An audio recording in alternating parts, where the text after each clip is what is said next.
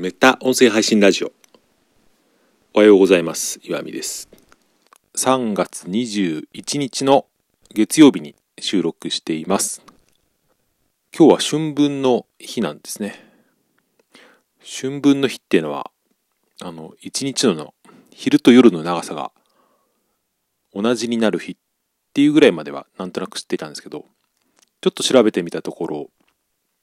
完全に一緒じゃないんですですってね。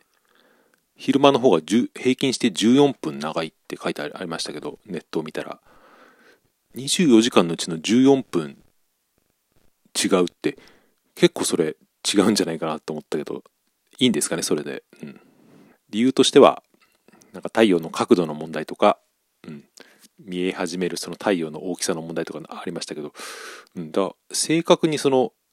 2等分できるタイミングが多分別の日にあるってていうことだと思うんですけどどうなんだろうなと思ったっていう話で、まあ、今日は祭日お休みなのでというわけではないですけどなんかいつもと違う軽い話題をしてみようかなと思います。カメラの話をですね初めてしてみようと思うんですけど望遠レンズがすごく使ってみたら面白かったっていう、えー、素人感丸出しの話をしてみようと思うので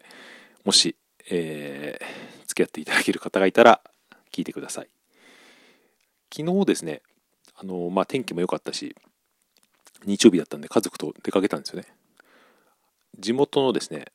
まあ、車で行けるような場所に、ホンダのエアポートっていうのがあるんですよ。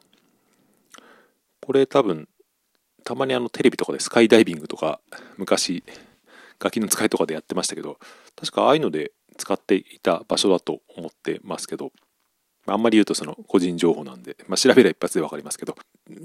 その自宅から行ける距離にあるんですね。まあ、そこに行くと、まあ、あのセスナとかが飛んでいたりとか、大体休みの日行くと、そのスカイダイビングをしてる人がたくさんいるので、それを間近でですね、しかもタダで見れるっていう、割と楽しいスポットがあるんですけど、そこにですね、シェアカーを借りて、まあ、近くで、うん、行く途中にですね、美味しいパンを調達してピクニックがてらみたいな感じで行ってきたんですね。あそうそれでカメラの話なんですけどそう。カメラ、えー、僕は全然カメラ詳しくないんですけど一応そのなんだっけなミラーレスの一眼レフ一眼レカメラっていうのかな。その辺もよく分かってないですけど、まあ、キャノンの EOS M3 ってやつをですね結婚してから買ったような記憶があるんですけどまあでも5、6年使っているんですよね。で、今までその望遠レンズっていうものを持っていなくて、その、もともとセットで付いてた単焦、単焦点レンズっていうのとズームレンズっていうですね、詳しくない方の方にために説明すると、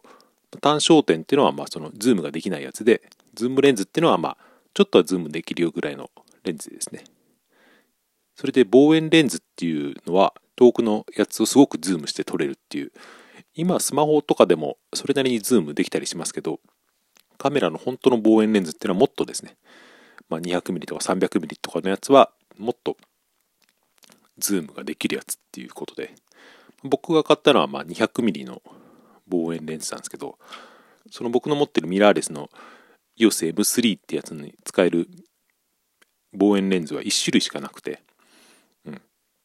まあそんなに使わないしまあ、えー、安いのでいいかなってまあ全部値段は同じなんですけど。まあ、メルカリであったんでですね、探して、えー、買ってみてですね、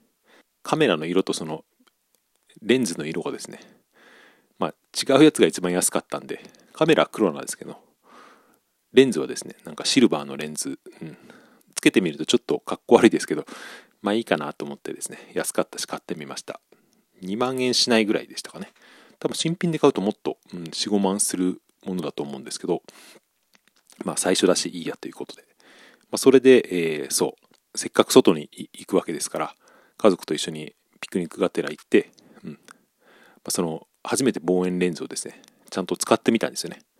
そしたらこれがめちゃくちゃ面白かったっていうことを僕は言いたいわけで、まあ、何が面白いのかなっていうのを、まあ、自分なりに考えてみると、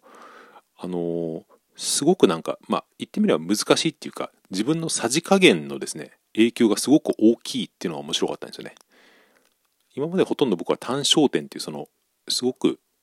ズームができない。もう自分の足で絵を決めるしかないっていうですね。ものを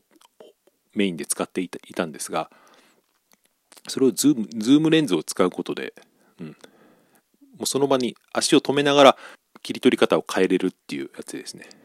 多分これが一般的なそのカメラの楽しみ方なんでしょうけど最初にそのミラーレスの一眼買った時に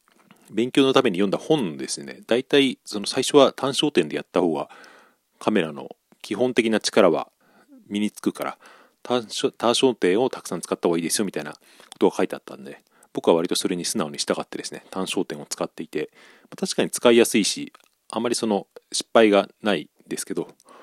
遠くのものを撮ったりとかその野外で撮るにはあんまり適さないというか一回僕その子供の幼稚園の運動会にですね単焦点だけで挑んだことがあってこれはですね完全に失敗だったなってことで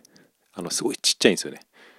誰の顔も判別できないような写真しか撮れなくてこれは失敗したなと思ってですね、えー、それで望遠レンズを買うことに決めたんですけどそれでまあ昨日はメインに、まあ、子供がその走り回ってる写真とか、まあ、飛行機は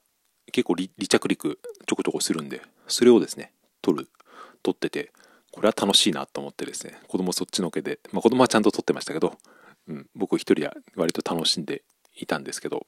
そうその望遠レンズの楽しさで自分のさじ加減が大きいっていうのでそれをもうちょっと深掘りしてみると何て言うんだろうな。そのシャッターチャンスがすごい短いんですよね。その特に動いてるものを撮るときって。あの今まで単焦点で撮っていた時は広いフレームで別にいつ撮ってもそんなに変わらないっていうやつだったんだけど望遠レンズでギュッとズームしてみると例えば子供と飛行機みたいのちょうどいい場所に来る時にですねそれを収めるのって本当に一瞬しかなくてそ,、まあ、そこを見逃すともうそのチャンスはやってこないわけだからっていうですねカメラに集中するしかなくて、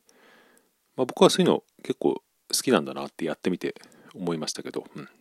まあ、基本的にはそのあの自動モードで最初はやっていたんですけど多分上手くなってくるとそれマニュアルでやった方がうまくですねその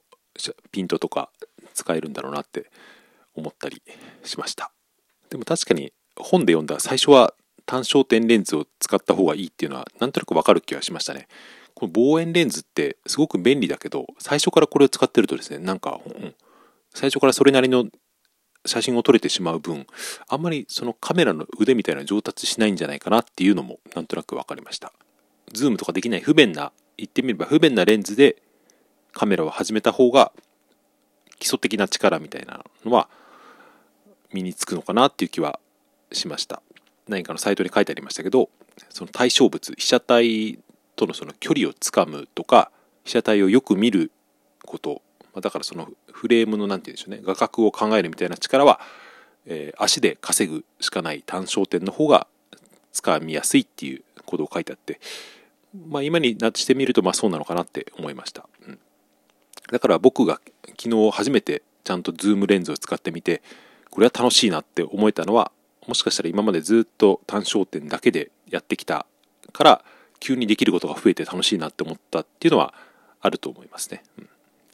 まあ、ただ僕のそのカメラの腕前がそれによって上達しているのかっていうのは、うん、多分してないなって自分では思っていて、まあ、それは、うん、カメラに関しては僕は別にそんなに上達を求めていないっていうか、まあ、楽しければいいかなっていうそれなりの何て言うんだろう写真が撮れればいいかなぐらいのですねことを思っているのがあるんじゃないかなと思います。でもしかしたらあれですよね。結構凝り性のところはあるのでそのうちなんかもうちょっといいカメラとかを買っちゃったら、まあ、ハマる可能性はありますけど、うん、今のところはそれはですね手を出さないようにしようかなって思っているところはあります。でも大体みんなその家族ができたりとか子供ができてカメラを始めてそこからハマるっていうのは割と王道なケースなのかもしれないですよね、うん、こう言っちゃなんですけどあのただ家族で出かけるだけって僕からすると退屈な部分もあって、まあ、こんなこと言ったら怒られるかもしれませんけど、うん、その時にそのカメラというおもちゃがあることでですねその別の世界が広がるみたいなそういうところはあってですね、うん、お出かけの時には大体カメラを持ってってですねガシャガシャガシャガシャと撮っているんですけどはいそんな感じです。最後に全然関係ない話をするとあの我が家はお出かけの時大体タイムズのカーシェアっていうのを使うんですけど車を売っ払っちゃったんで自分家の。それでいつも一番近くのですねえー、タイムズのパーキングに7台ぐらい車が止めてそのシェアカー止めてあるんですけど昨日に限ってですね1台も空いてなかったんですよね。いつもはだいたい空いてて直前とかでも借りれるんだけど昨日全部使われててもしかしたらみんなそろそろですねその、うん、遊びに始めたのかなっていう感じはしましたね。結局ちょっと離れたところで1台空いてるのがあったんで見つけられたんでよかったんですけど、うん、結構最近の新しい車をいろいろ乗って乗ってですねそういう楽しみもあるっていうのはありますね、うん、昨日はなんか変わった車でしたあのマツダのですねマツダ2っていう初めて見た車だったんですけどセダンみたいな車だけどちょっと小ぶりで天井は低かったなっていう感じですね。最近の新しい車のは結構天井が高くて、うん、スズキのハスラーとか、うん、ノートとかですね。結構乗りやすいなと思っていたりします、うん、はいそんな感じで、えー、今日は終わりにしたいと思います。皆さんもですね素敵な休日をお過ごしください。配信するのはもしかしたら、え